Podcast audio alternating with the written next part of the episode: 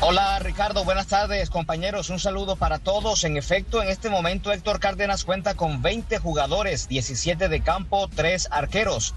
Daniel Ruiz está lesionado, no va a jugar contra Venezuela, posiblemente no lo haga en el último partido ante Bolivia. Carlos Andrés Gómez fue desconvocado, tiene una lesión en el ligamento cruzado, al parecer no es muy grave. Y Oscar Cortés salió eh, ayer domingo en la mañana de la concentración porque va a definir su futuro. Es posible que sea jugador del Rangers de Texas, eh, perdón, del Rangers de Escocia, lo que quiere decir que eh, hoy el técnico eh, hará muchas variantes para enfrentar a la selección venezolana.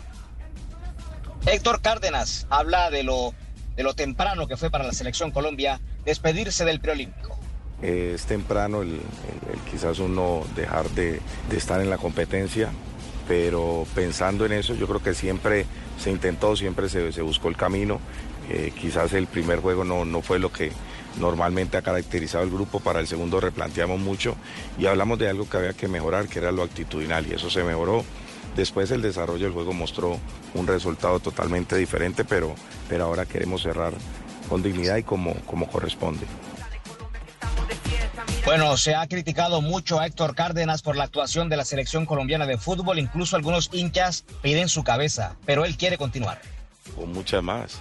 Es que la vida ha sido de reto siempre y, y nunca ha sido fácil el camino ni la estadía aquí en la selección, pero el tiempo nos ha permitido tener esa tranquilidad para, para ilumbrar el panorama y, y la realidad y el presente del fútbol colombiano, que si bien algunos de ustedes lo desconocen, eh, sí es bueno entrar mucho más en detalle y, mirar lo que hoy se mueve en la selección absoluta, los 19 jugadores que han pasado por estos procesos de 15, 17, 19 y 20 y que hoy son la realidad de, de nuestro fútbol y algunos de ellos no están acá.